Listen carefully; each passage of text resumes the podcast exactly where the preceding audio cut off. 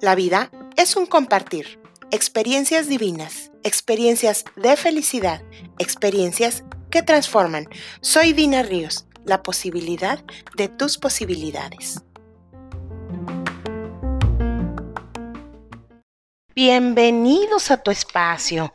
Agradecerte que te des este momento para ti.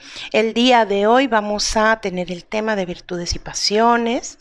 En lo particular, para mi punto de vista es muy, muy importante, enriquecedor, pues nos lleva a comprender de dónde parte esta búsqueda de regreso a tu ser, a tu esencia. Así que demos comienzo. Existen distintas corrientes, disciplinas, incluidas la psicología tradicional, moderna, pero hoy quiero también tocar eh, las escuelas de sabiduría antigua, como el cuarto camino, en donde todas eh, coinciden en un punto.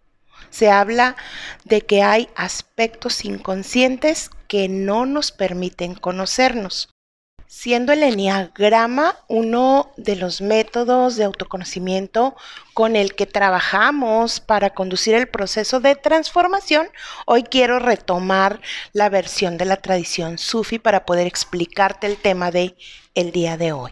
En lo particular a mí me encanta porque es una versión muy espiritual.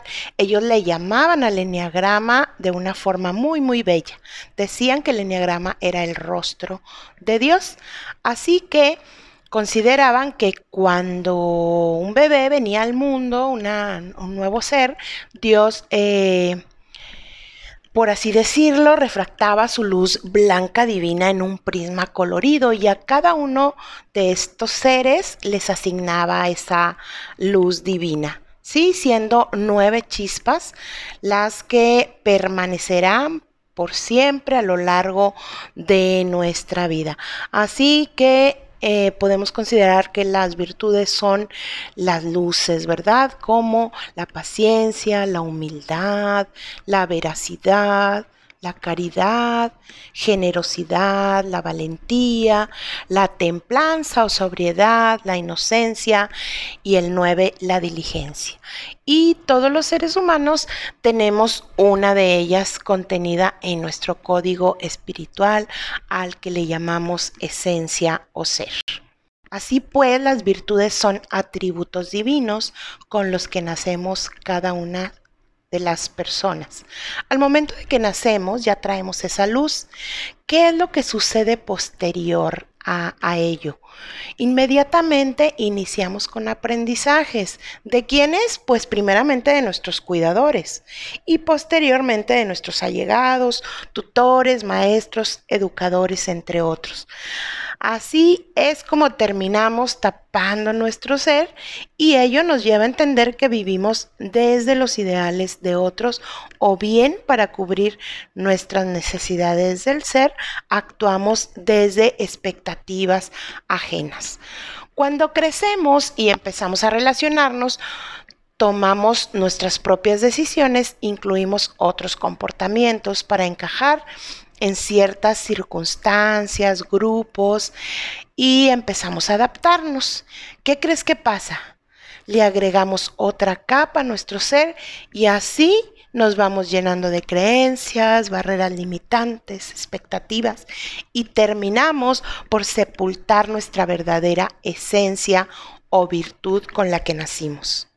Así que en todo este proceso sucede un desequilibrio entre lo que piensas, sientes y haces. Y se da desde nuestro ser, donde está esa luz refractada, pura e inocente. Pero además desde nuestros aprendizajes o mensajes de la infancia y desde nuestras adaptaciones. Por ello, podrás confundirte de pronto cuando escuches las nueve personalidades o podrás sentirte identificado con, varias de, ellas, porque no solo funcionas con tu esencia, además pueden aparecer energías como te comenté anteriormente, aprendidas y adaptadas que están presentes haciéndote mucho, mucho ruido en tu vida. ¿Cómo podemos descifrar de una mejor manera esto? Seguramente has escuchado hablar infinidad de veces sobre el ego, que no es otra cosa que un mecanismo de defensa que se alimenta de los miedos. Y si bien es cierto, todos experimentamos todos los miedos, existe uno que aflora en repetidas veces y es el que genera el desequilibrio para así atraparnos en el inevitable ego. Autores como Gurdjieff, Ouspensky, Chazo, Claudio Naranjo, Don Richard Rizzo, Hudson son autores que profundizaron en el tema de la personalidad y sus patologías. Ellos hablan de que esos miedos que están presentes tienen una estrecha relación con los pecados capitales. Definamos pues pecado, que no es otra cosa que sinónimo de errar al tiro, es decir, un desacierto en la vida de cada uno de nosotros. Cuando le quitamos el calificativo de maldad, sencillamente viene esa desintegración de nuestro ser, aquel miedo extremo, desbordado que experimentamos, volviéndose una pasión desde lo negativo. Ojo, y no estoy diciendo bueno o malo, simple y sencillamente es parte de todo ser humano. Incluso aquí podemos ver en este ejemplo la aplicación de la ley del 3 que rige al enneagrama, que dice que para que se genere un cambio en nuestra vida necesitamos una fuerza positiva, una negativa y una reconciliante, ¿cierto? Pero al tener solo la fuerza negativa, jamás ocurrirá ese cambio deseado. Necesitamos ambas, la positiva, la negativa y la tercera, que es muy importante, pues nos permite llegar al equilibrio. Así que solo contar con una nos llevaría a seguir haciendo más de lo mismo una y otra vez de forma inconsciente. Es muy, muy importante no solo conocer los nueve tipos de personalidad. Yo me pregunto y te pregunto, ¿de qué serviría saber quién eres o qué personalidad tienes si no sabes qué hacer contigo o con eso que te ocurre.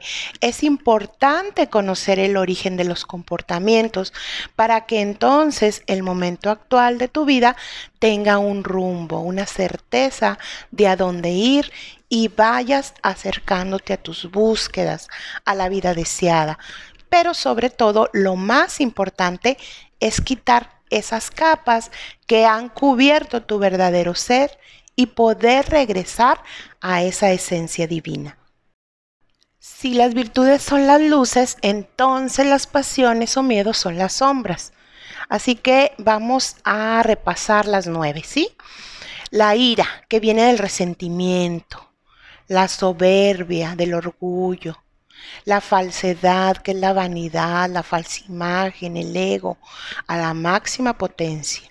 La envidia, que es el deseo de lo que otros tienen o poseen en todos los sentidos. La avaricia, de querer saberlo todo, de querer entenderlo todo sin conectar con las emociones.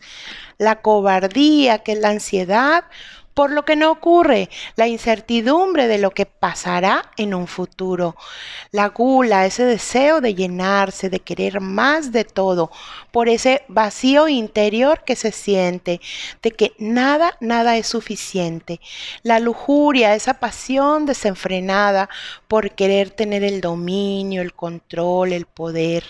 De hecho, esta, esta pasión, pues sí, también tiene relación con la parte sexual, ¿verdad? Sí, claro que sí. Y la pereza, que es evadir los problemas para, eh, eh, por no querer dejar que la vida te afecte. Así que es un bloqueo, viene, viene la pereza, se manifiesta por la falta de vitalidad. Es así como concluimos el tema del día de hoy.